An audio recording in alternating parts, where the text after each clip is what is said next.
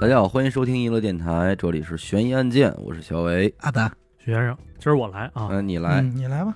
那个前一阵子啊，咱们这电台里边不是盛行了一波这养猫风嘛？养猫风，哎，反正应该是除了小伟那儿，谁家都得来一两只猫对，对吧？嗯，那我先问问阿达哎啊，您你们家说那猫是从哪儿买的？我们家猫一嗯个卖猫那 儿买。啊，是这讲理啊。嗯为了这个宠物的纯正还有嗯健康，对吧？大多数人基本上都会选择从宠物店、正经宠物店对或者那些做繁育的人手哎，上对，繁育人哎购买。嗯，啊，今儿我说这事儿呢，咱就从这个宠物入手。嗯，啊，我觉得是以一个总体大倒叙这么一个流程，嗯哎，一步一步的去还原整个故事。好，在美国啊，这个密苏里有一个小镇，这镇子呢比较偏原始，所以镇子上年轻人基本上都会选择到周边的一些大城市去发展。还是比较有原生态的呃，哎这么对，一个原地儿。生态，只有零星几个年轻人啊会选择留在这个镇子里边。咱们这次故事的主人公呢叫鲍比·乔斯蒂内特，嗯，我啊，咱就叫小乔吧，小是吧乔，哎啊，这个好跟这老爷们儿老周啊，啊，这两口子就是选择留在镇子上的这个年轻人。那之所以留下来呢，不是因为不想去奋斗，嗯，主要是这俩人啊挣的不算少。这两个人的主业是在镇子二十多公里外的这个汽车工厂嗯工作，这个工作其实挣不了多少钱，嗯主要来钱的就是这副业，卖狗。哦，啊，小乔这两口子专门是培育这个耕犬明白。啊，牛头耕啊，苏格兰耕啊，这个是不是过去叫细狗？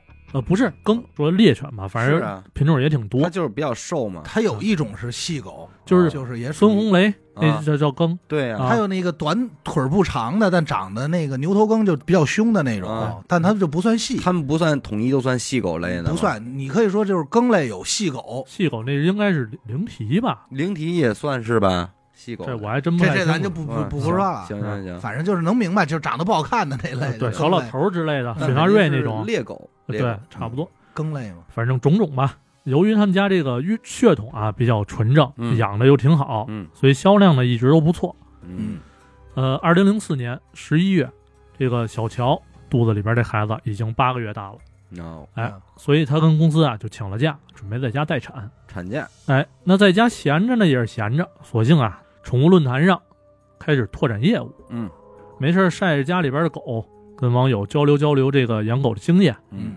那很快，这小乔养狗的专业程度，哎，就得到了网友的认可。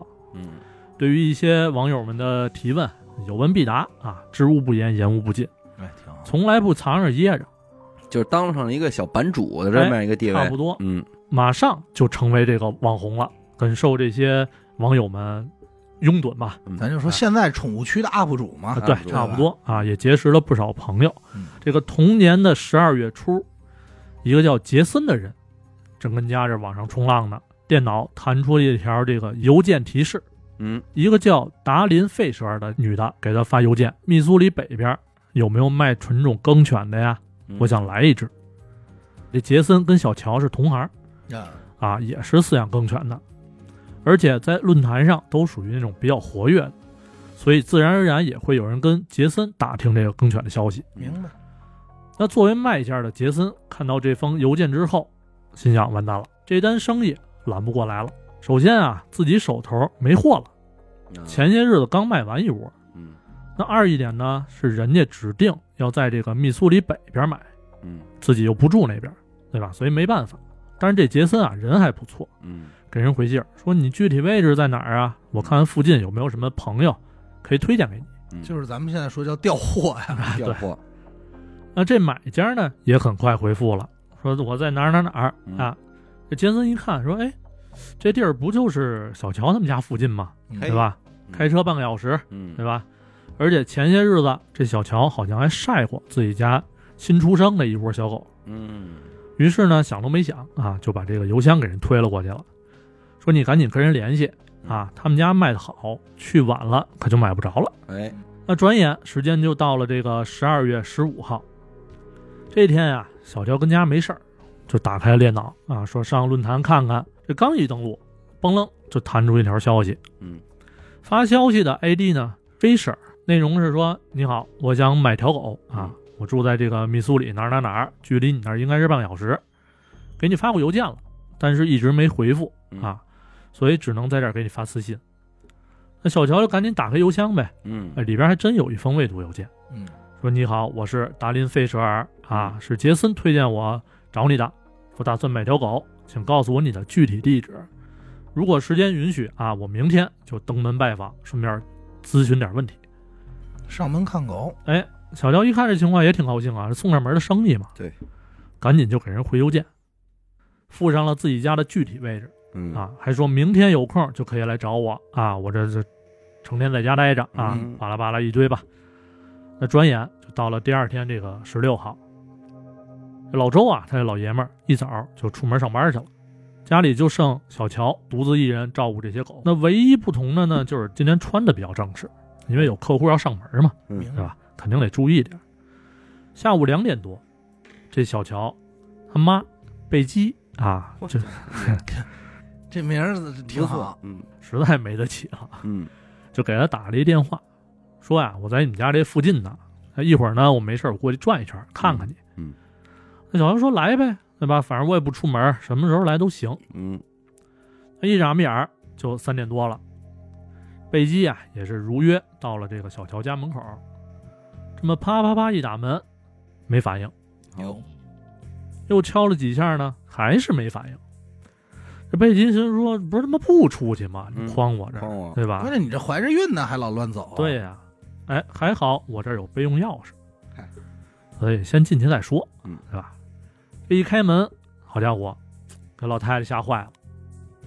这闺女小乔啊，直挺挺的躺在了血泊当中。啊，这就没了，这人家哎，好在呢，这贝基反应及时啊，赶紧就拨打这个九幺幺，嗯跟警方说：说我这闺女啊，没了不是没了，是他不知道怎么回事儿啊啊，就看地一滩血嘛，说这啊闺女倒在血泊当中啊，可能以为流产啊了，哎，有可能。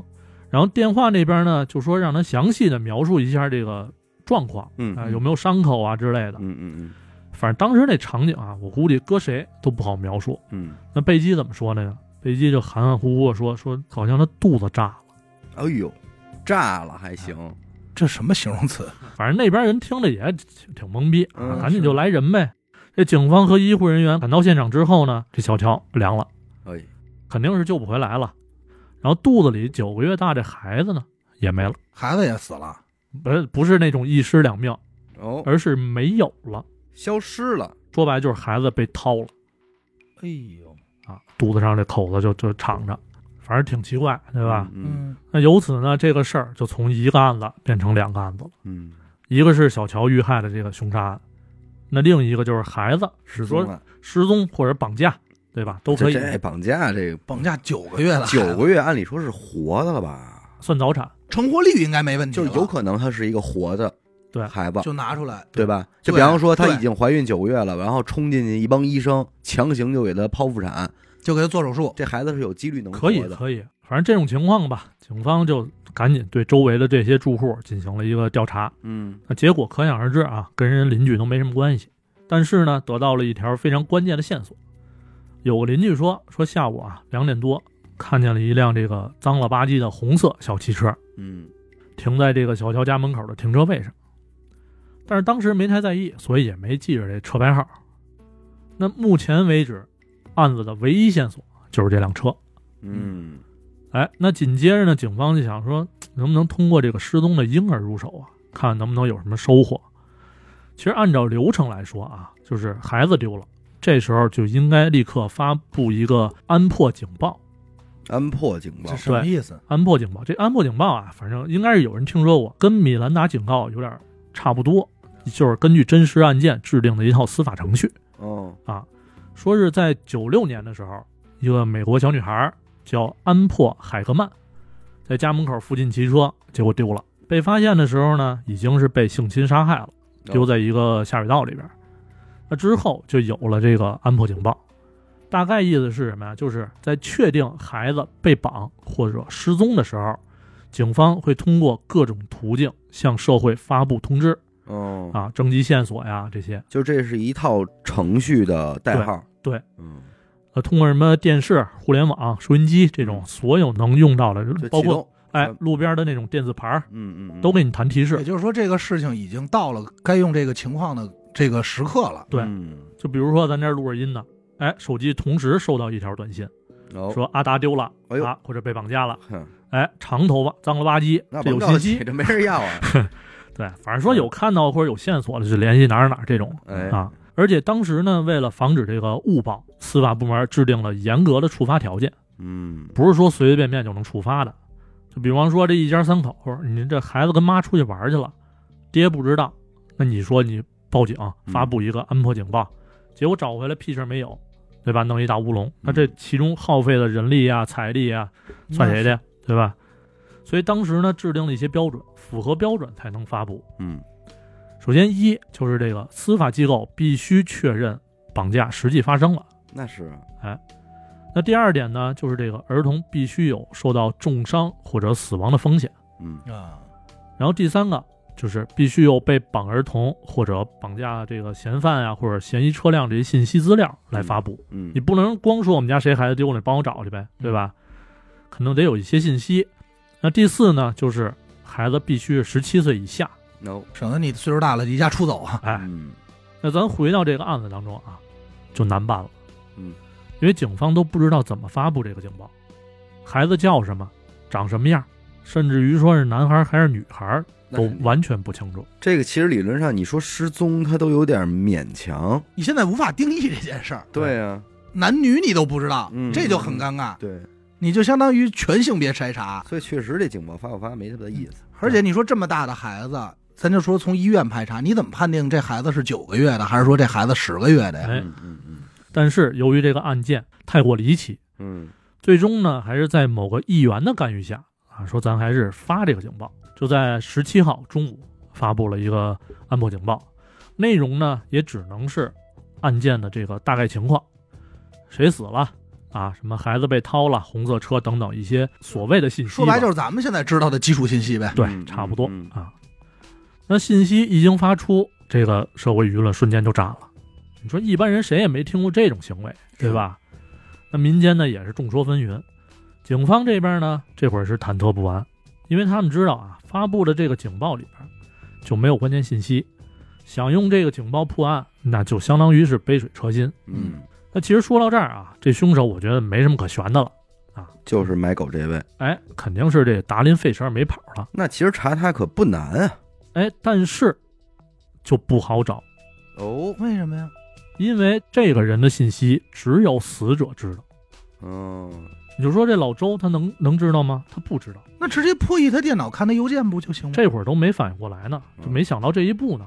就是可能还觉得是什么无差别作案之类的，对，有可能随机的，嗯对吧？或者陌生人进屋，也是，你搁一警方来说，他是不知道有买狗这事儿的。嗯，对。而且老周啊也不知道小乔跟这个费舍尔之间邮件来往，嗯，这我觉得这也好理解。这两口子不是说什么话都什么信息都交流，是你跟你媳妇儿也不怎么对说吧哎话，对那这会儿他这个这女的死没死？啊死了。已经死了，已经死是吧了。转眼呢，就到了这个十八号上午，警局的人都跟那儿托着腮帮子，嗯心想着说：“这警报到底有用没用啊？那又是一场空吧嗯，？”哎，就在这时候，一通一千多公里以外的电话打到了警方这儿。嘿，打电话这人啊，说：“说我叫戴安，嗯住北卡罗来纳这边。我看你们那警报了，我也是养狗的。嗯这小乔呢是我朋友，我俩呀、在这个论坛上认识的。嗯十五号那天，我们俩聊过天儿，他跟我说第二天有人要到他那儿买狗，好像是通过这个邮件联系的，嗯，不知道这个消息对你们有用没用。那有用吗？那警方这边就拍大腿了，说这嗯太有用了，对嗯查邮件去呗，嗯对吧？随后呢，警方就对这个小乔的邮件以及论坛私信进行了一番调查，那很快就找到了这个重点怀疑对象嗯达林费舍尔。嗯由于在这个邮件当中啊，这人说过自己也在密苏里的哪儿哪儿哪儿，离这儿还不远，嗯于是警方就立刻联系了那边当地的警察局，说那让那边查一下这个达林费舍尔这人。嗯，那很快那边警局就回信儿了，查无此人。哦，假的，其实得到这个消息啊，警方没感觉到什么意外，那是毕竟能干出这种事儿，人肯定不会暴露自己嘛是，对吧？那没关系，他跑不了，二十一世纪了嘛，对吧？顺着网络这根藤，不愁找不着他。对，紧接着，警方就顺着这个邮件的 IP 地址嗯，找到了发件人的确切地点，位于堪萨斯州的一个农场里边。嗯别看这跨越两个州啊，但是距离案发现场只有两个小时的车程，嗯，就北京到天津嘛。嗯，那定位的这个农场呢，属于两口子，一个叫凯文，一个叫丽莎，嗯这么两口子。那在掌握了这些信息之后，密苏里警方立刻就跟这个堪萨斯警方开始协作调查，立马就派出两个当地的警员，直接就奔农场去了。等快走到门口的时候，其中一个警员就戳了一下另一个，说：“你看那儿，那脏不拉几那红车，有哎，是不是他们说那个？”你看，那边人嗯，好像是，那错不了了。啪啪啪一打门，门开了，是一男的。警察这边就问说：“你是凯文吧？”这男的点了点头啊，说：“我们是这个警局的啊，有点事儿跟你们求证一下，嗯看看你们能不能当个证人。”没直说什么事儿，哎，就问能不能进去。也怕打草惊蛇嘛。这凯文一听呢，那也没别的事儿，就是给俩警察让进来呗。嗯这俩人一进屋，就看到沙发上一个女的手里这儿抱着一个孩子，正看电视呢，哟你看看，张嘴就问：“丽莎是吧？”这女的点了点头。嗯、这孩子怎么回事啊？嗯丽莎呢瞥了一眼警察，哼，怎么回事儿？那石头缝里蹦出来怎么回事儿？肯定是我生的呀！那家伙跟滚啊倔，是警方又接着说：“说能具体说说吗？什么时候生的？”说说那个前天嗯啊，十六号，我自己开车去那个北边那大超市买嗯买东西，一使劲儿，结果没想到突然肚子疼，嗯我就想干了，嗯，可能要生。得亏呢，当时店里边有几个好心人把我送到了这个分娩中心，嗯，而我就生下了我这个闺女阿比盖尔，哎现在名儿都起好了，起好了。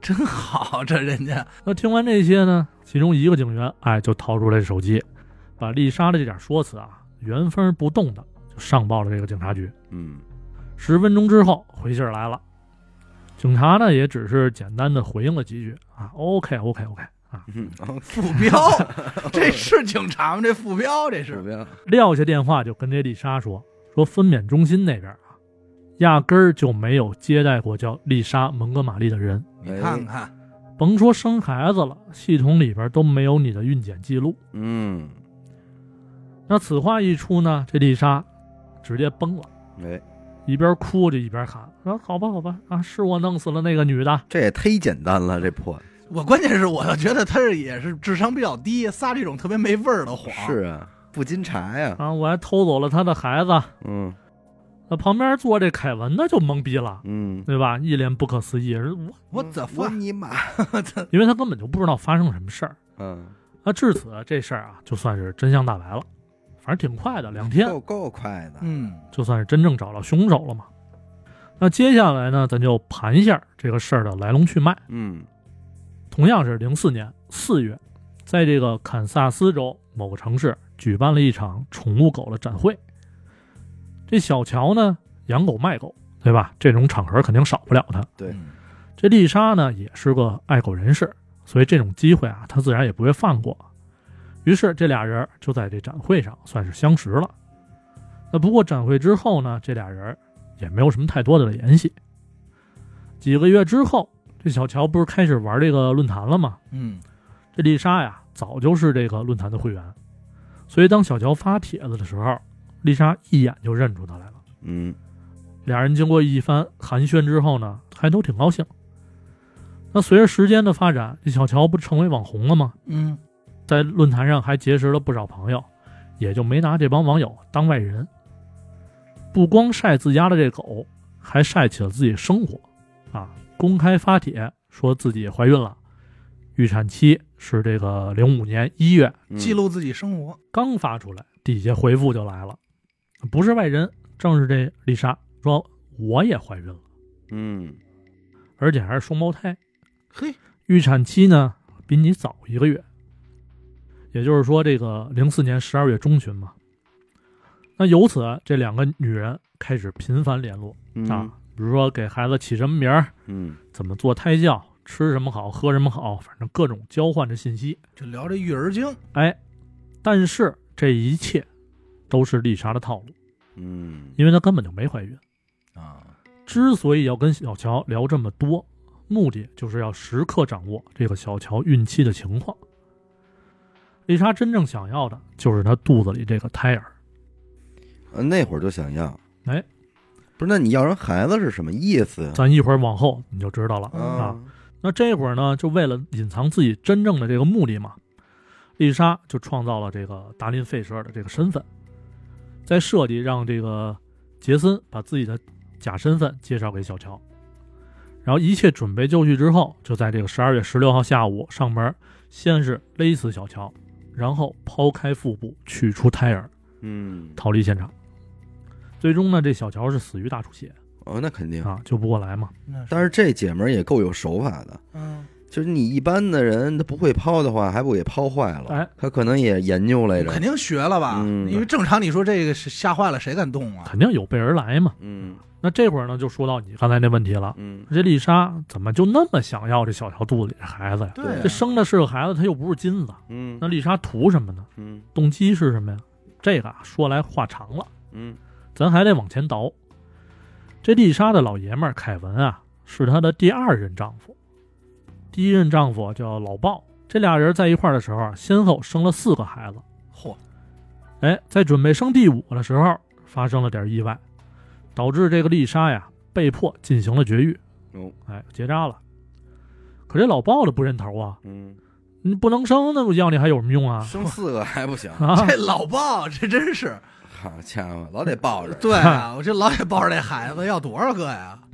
这俩人关系啊就越来越差。嗯，这丽莎呢，为了能留住这个老鲍，就想起了假怀孕这招，哦突然就跟老鲍说说，你看我怀孕了哦，啊，没几天，又说没保住，掉了。哎掉了，嗯编瞎话，过几天又说自己怀孕了，嗯那反反复复几次吧，这老鲍也看不下去了，嗯，说你你们三天两头说自己怀孕，这这谁受得了啊？神经病似的。说我这质量我自己不知道，啊，嗯而且我本来就知道你没法生，嗯对啊吧？你跟我这儿演什么戏呀、得了，离婚吧。嗯于是俩人这就这么散了。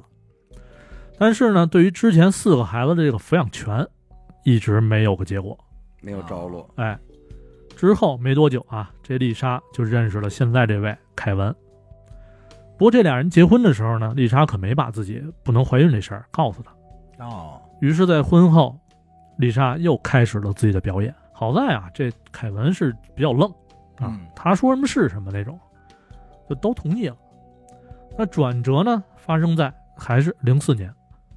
之前不是说这抚养权一直没下来吗？嗯，那对于一个不能生育的女人来说，这抚养权相当重要，那那是是。对吧？丽莎是绝对不能接受把孩子判给老鲍的。但是这老鲍就没有凯文那么踏实了，他跟法院说什么呢？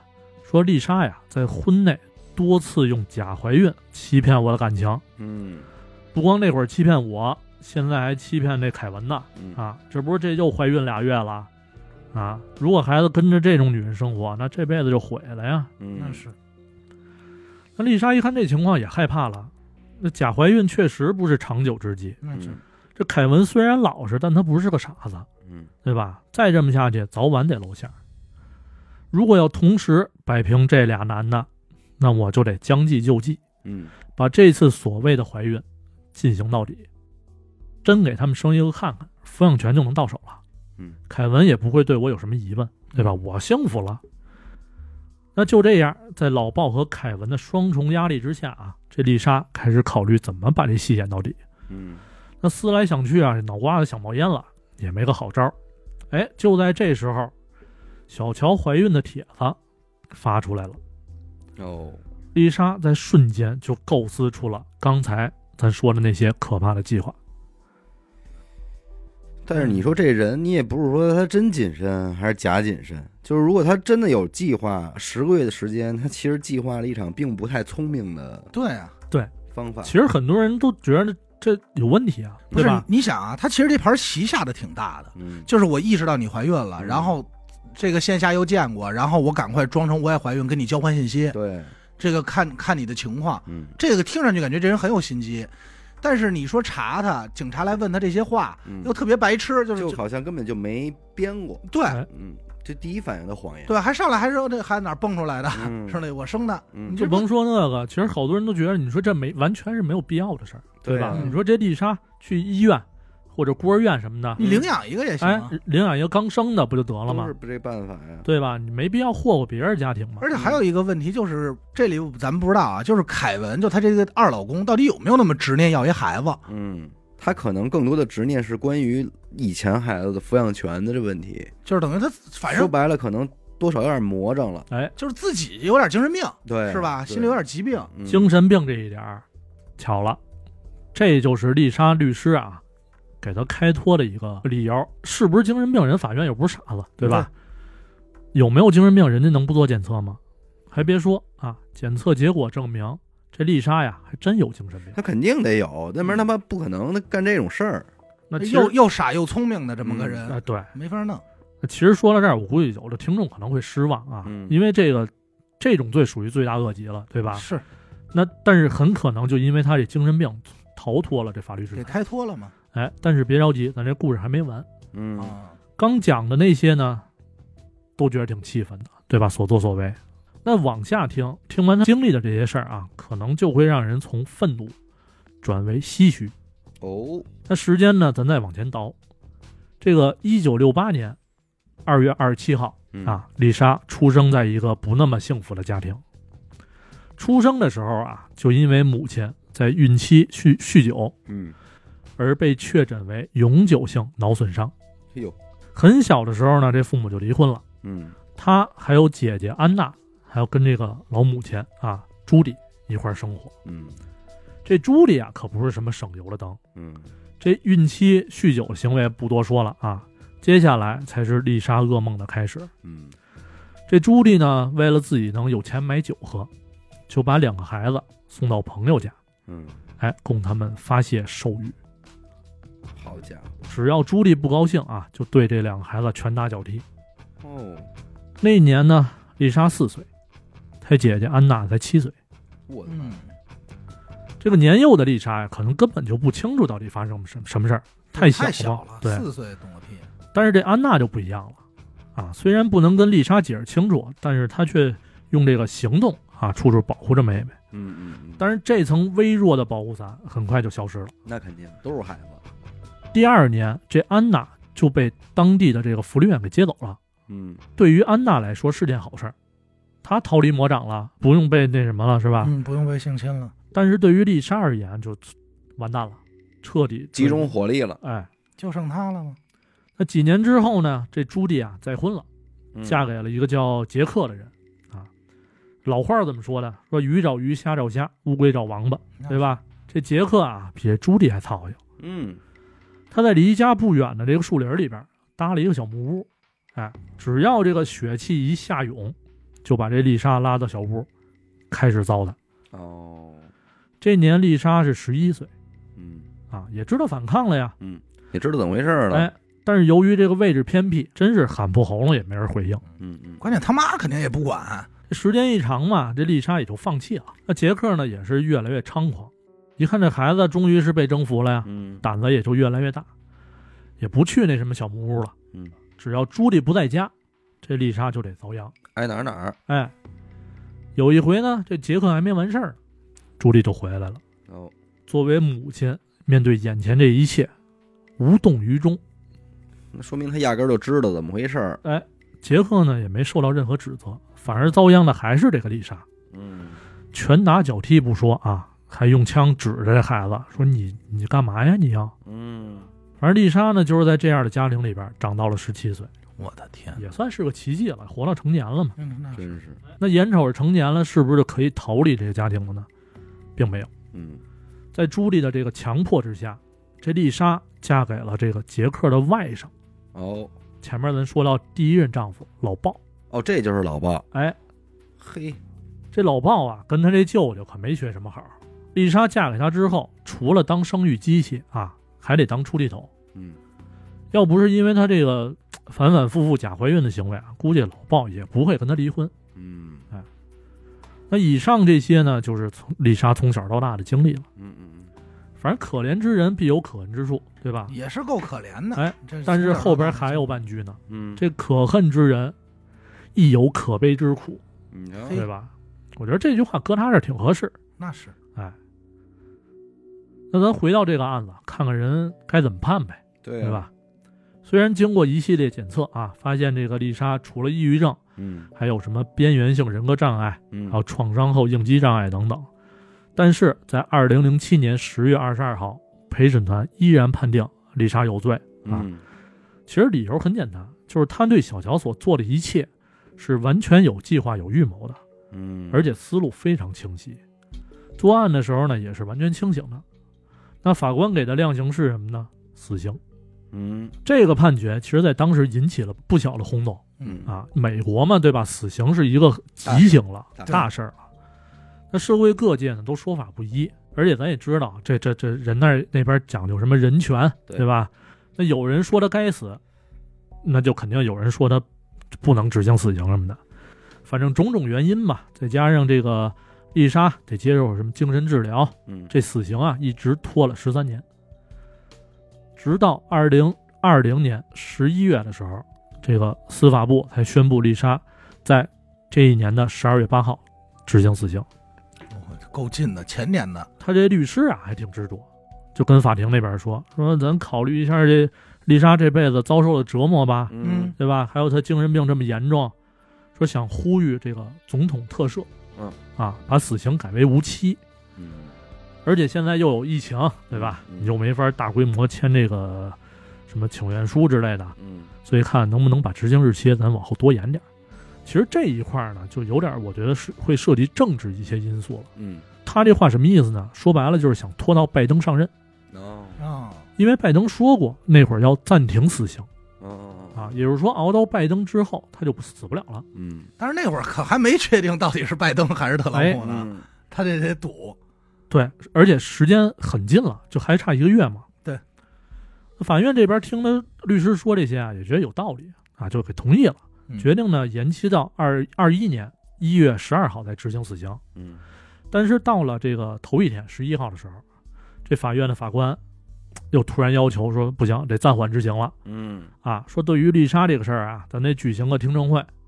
投票看他是不是有权利被执行死刑，反正都说的特别绕啊。他的依据是什么呢？说根据什么什么修正案，对吧？这个丽莎的心理能力得接受测试，她得理解执行理执行死刑的理由嗯，啊。如果不理解，那就不能执行。好，就就就是说白了呀，我听明白了，你得死个明白，哎，嗯你得知道为什么判你死吗？知道怎么死的。那这事儿也简单呀，我嗯到我这儿我又不知道，嗯呃没明白，不就完了吗？所以呢，举行听证会干嘛？投票。嗯，嗯，但是结果呢是六票对三票同这意执行死这刑。可能就是传说中的内卷，哎是就可能要一些政绩之类，我估计嗯嗯。到了这个二零二一年一月十三号，这丽莎呀是被执行了这个注射死刑。那距离拜登上任呢还七天，一礼拜的事儿。嗯，没等着，哎，这这这命，那对于他这死刑啊，其实也是被载入了史册的，嗯对吧？嗯因为咱也知道这美国好弄个什么里程碑这种东西嘛是，对吧？说什么丽莎呀是二零二一年美国死刑第一人嗯啊，什么美国历史上联邦政府执行死刑的第四个女囚犯，嗯啊，啊好家伙，什么六十七年来美国处以死刑的第一个女性联邦死囚，反正就他分的特别细。给冠以好多名号，哎，对，他得弄点 title 啊，但是我觉得这些 title 其实应该是对那个时期，就是辞旧迎新嘛，对吧？上任的这一阶段，就是媒体一个的一总种结，一媒体的一种特殊行为，嗯嗯嗯。对吧？他得可能是有一些政治因素在。嗯，但是你看这事儿，他这二零二一年冠了这么多名儿，其实你看今年美国就目前这阵儿嗯，闹得最厉害的是关于这个堕胎法案这事儿，对哎，对是不是有有点儿能扣上扣上这这个事事儿，儿？因为咱一直都知道，说从小从小就说美国说这堕胎是违法，嗯，嗯，是怎么怎么着的。按理说，你要从这个人身上来讲，就不太合适。对，就从他母亲这酗酒啊什么的，包括生下来之后这俩姐妹遭遇的这些个经历，你这人让这他孩生子，咱说句不不好听的，这孩子不该生，对是吧？对吧？对。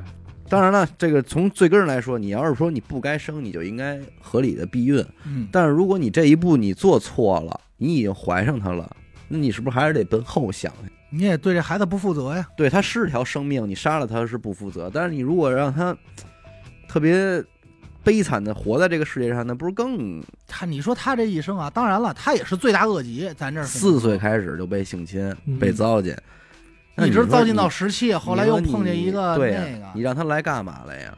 他不是说你说你有能力抚养这孩子，你就逃避，你不养。眼瞧着是有很多人他就没这个能力，能力，嗯，让一个人类说正常的、健康的成长。对而且就是说，据咱们看过这么多案子啊，在美国这种操营事儿不少，是对吧？是什么亲父亲强奸自己女儿，嗯然后这个邻居啊或者二二舅嘛这哎啊对，种。好朋友对吧之间我记得那会儿好像是有一个电影跟真事儿改编的嗯，就是他他美国人不那房子自己造嘛，画图纸嗯买的地皮，然后外人又进不来，他就把自己家地下改了一空间，后来拍成电影了。嗯他把他那个自己的女儿出生的时候就给抱走，就是长大了以后就抱走，在那儿天天就强奸他女儿闺女，他他这个亲妈什么的都不知道，就以为这孩子丢了。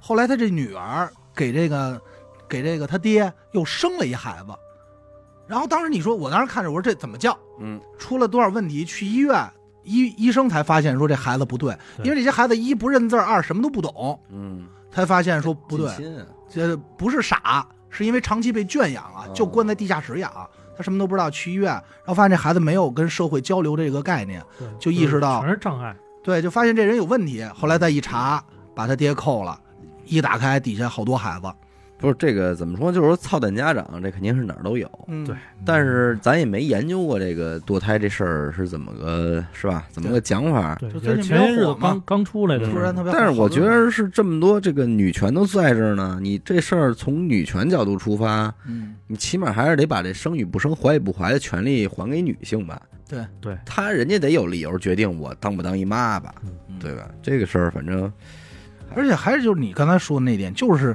怀孕，比如说这个时候我怀孕，我想要这孩子，但是这个时候我查出来我身体带什么疾病啊，这孩子是我告诉你了，生下来就不健全，或者说是脑损伤嗯等等等等，你俩仨月你没有打掉的权利，嗯，你这就不好说。这个人死也没有什么问题，毕竟你该死是吧？你把一孕妇给杀死，对然后从人肚子里掏孩子，这肯定也啊，对，不是忘说那孩子挺健康的，呃挺健康啊的，对那就，行活着呢，没事给儿，还回去了吧？还回去了，嗯，他这行为实在是太狠了。嗯，不，刚才说这个肚子这个，我突然想起来啊那会儿看的，但是这也就没法说单讲了啊，嗯就捣鼓一下。说说这个日本发现这家里有一个女的死亡了，死了以后呢，这个警察检查的时候上去就是好像邻居发现的时候怎么发现的呀？啊嗯说电话一直响，然然后就发现这电话在哪儿呢？电话在这女尸的肚子里，啊，从嘴里塞进去应该是从下边啊，啊给塞是手机呀还是座机呀？座机，好像是座机，我记得是 啊，是一座机。那就是估计是个子母鸡，那是一个电话的那个话筒，就这么一个说这个哦给塞进去的，反正最后这个也是没查着，这个也不好说。有的说是这案子是一个说好多恐怖片儿都是借的原，型，哎，原型都说是这原型，哦，我觉得你这肚子可能是不是说，特指是在他的这个腹子宫腔里内，头腹，腔内，好像是孩子也好像也是怀孕，把孩子抛走，然后把肚子把那个电话留进去了，反反正怎么着，但我具体记不清了，啊反正就类似于这个，挺哦有他点妈可真是恶他的，妈有点的变态啊！嗯，好吧，感谢您收听一乐电台，这里是悬疑案件。然后我们的节目呢会在每周一和周四的零点进行更新。如果您想加入我们的微信听众群，又或者是寻求商务合作的话，那么请您关注我们的微信公众号“一乐周告”。我是小伟好，的，徐先生，我们下期再见。拜拜。拜拜。